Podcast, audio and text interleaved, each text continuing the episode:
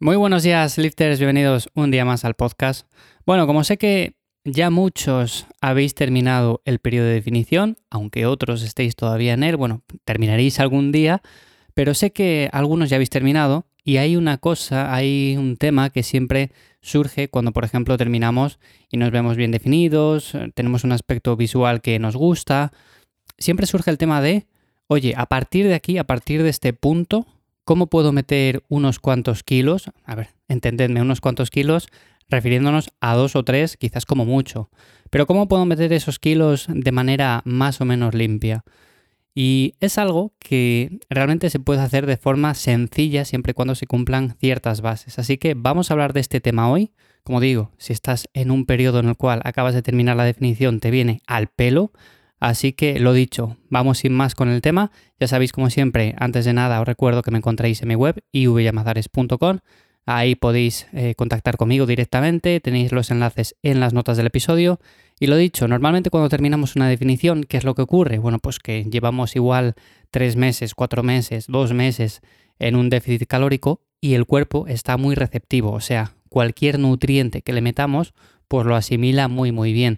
Lo mismo con el tema del entrenamiento, si por ejemplo venimos de exprimirnos bastante y descansamos un poco, aunque sea una semana, dos semanas, y a partir de ahí empezamos con un ligero superávit calórico y entrenamos igual de intenso, vamos progresando, lo más probable es que incluso la primera semana, la segunda semana, pues la subida de peso sea bastante notable, pero sea principalmente relacionada con agua, relacionada con ganancia de músculo, en cierta parte también, y un poco de grasa, pero esto seguramente si lo hacemos bien se va a minimizar al máximo y es el punto importante al que quiero llegar.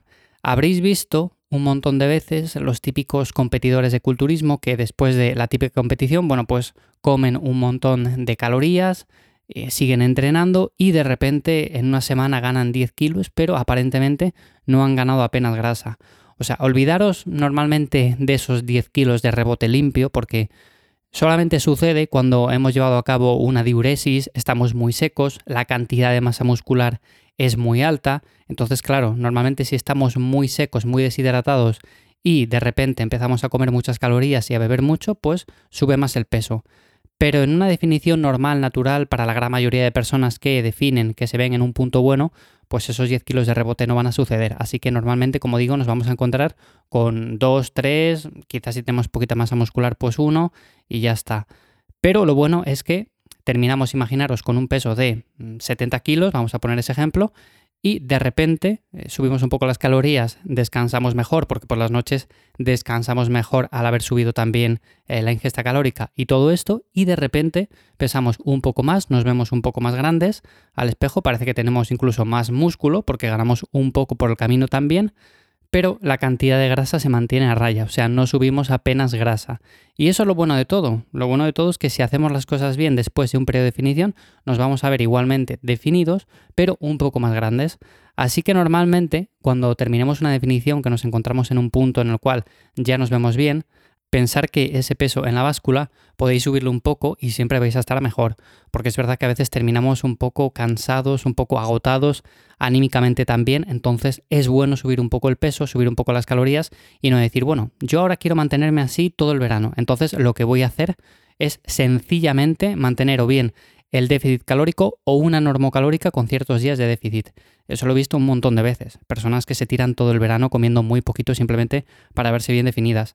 Y no tiene nada que ver. O sea, se puede ingerir un poco más de calorías, se puede ir subiendo poco a poco de peso, incluso que sea un peso en su mayor parte proveniente de músculo y no de grasa. También es verdad que hay personas más propensas a ganar grasa y entonces tienen que tener un poco más de cuidado. Yo aquí, en el tema de la dieta, le daría más prioridad a la proteína y al carbohidrato.